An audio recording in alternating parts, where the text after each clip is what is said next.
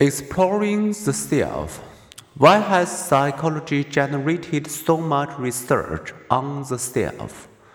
How important is self esteem to psychology and to human well being? Psychology's concern with people's sense of self dates back to at least to William James, who devoted more than 100 pages of his 1890 Principles of Psychology to the topic.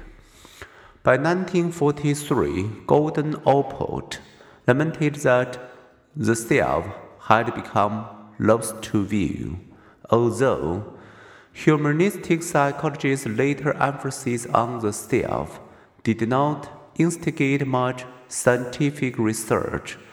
It did help renew the concept of self and keep it alive. Now, more than a century later, after James, the self is one of Western psychology's most vigorously researched topics.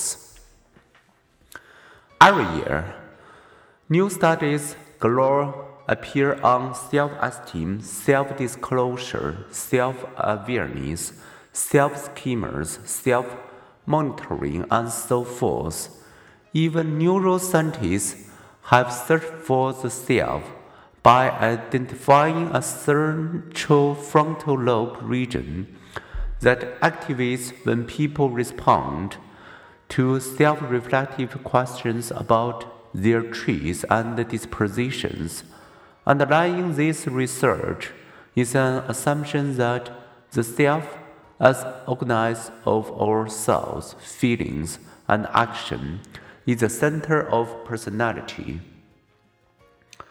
One example of thinking about self is the concept of possible selves put forth by Hazel Markus and her colleagues.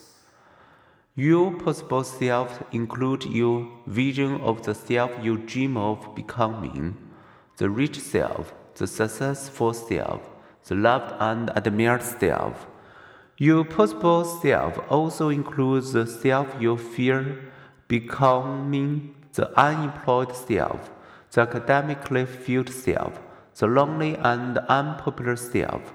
Possible self motivates us to lay out specific goals that direct our energy effectively and efficiently. High school students enroll in a gifted program for math and science were more likely to become scientists if they had a clear vision of themselves as successful scientists. Dreams do often give birth to achievements. Our self focused perspective may motivate us, but it can also lead us to presume too readily that others are noticing and evaluating us. Thomas Gilovich demonstrated his spotlight effect by having individual Cornell University students don Barry Manilow t-shirts before entering a room with other students feeling self-conscious. The t-shirt wearers guessed that nearly half their peers would take note of the shirt as they walked in. In reality, only 23% did. This absence of attention applies not only to our doggy clothes and bad hair, but also to our nervousness, irritation, or attraction. Fewer people notice than we presume. Others are also less aware than we suppose of the variability, the ups and downs of our appearance and performance even after a blender, we stick out like a sore thumb less than we imagine. To turn down the brightness of the spotlight, we can use two strategies. The first is simply knowing about the spotlight effect. Public speakers who understand that their natural nervousness is not obvious perform better. The second is to take the audience perspective.